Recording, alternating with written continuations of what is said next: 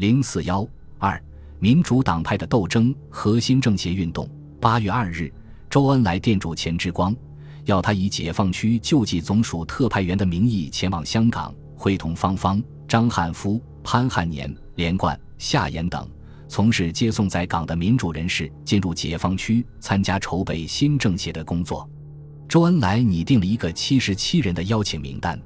自八月起，一批民主人士。在中共地下党的协助下，来到解放区参加筹备新政协的工作。到达河北省平山县李家庄的有福定一、吴晗、刘清扬、周建人及吴庚梅的代表何炬等人。九月二十九日，第一批由香港经海路北上的民主人士沈钧儒、谭平山、张伯钧、蔡廷锴四人到达哈尔滨。十月二十一日，中共东北局负责人高岗。李富春约集在哈尔滨的民主人士，就中共起草的关于召开新的政治协商会议诸问题举行了第一次座谈。十月三十日，周恩来起草了中共中央致香港分局并告上海局的电，将修改过的前述文件转发给他们，并要求抄送给在香港的民主人士李济深、何香凝、周新民、马叙伦、李章达、彭泽敏、张乃器、孙启孟。郭沫若等十一人由潘汉年、连贯分别征询他们的意见。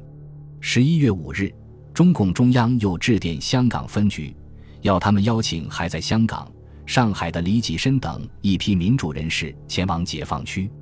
李济深等一行三十多人，于一九四九年一月七日到达大连，十日到达沈阳。在此之前，高岗。李富春代表中共中央和在哈尔滨的民主人士，于十一月二十五日就关于召开新的政治协商会议诸问题达成了共同的协议，为新政协筹备会议做了准备。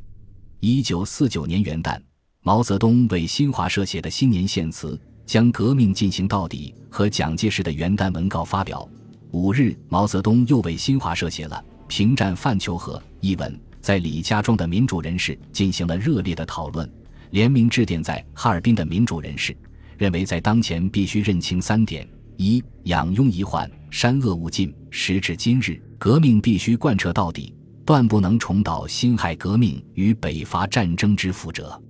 二、勋犹不同气，汉贼不两立，人民民主专政，绝不容纳反动分子。务使人民阵线内部既无反动派立足之余地，亦无中间路线可言。三经纬万端，实有赖于中国共产党的继续领导与团结所有忠于人民革命事业之党派团体及民主人士一致行动，通力合作，方可完成人民革命之大业。并建议联贤发表严正声明。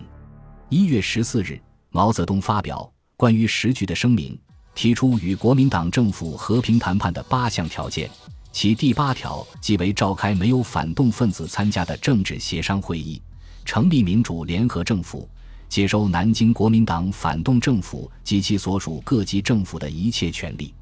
十六日，在李家庄的民主人士再次致电在哈尔滨的民主人士，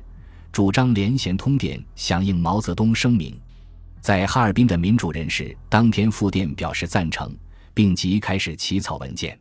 一月二十二日，李济深等到达解放区的五十五位民主人士联名发表对时局意见，表示接受中国共产党的领导，在人民解放战争进行中，愿在中共领导下献其绵薄，共策进行，以期中国人民民主革命之迅速成功、独立、自由、和平、幸福的新中国之早日实现。声明反美反蒋。拥护毛泽东的八项和平条件，这一切都为新政协奠定了政治基础。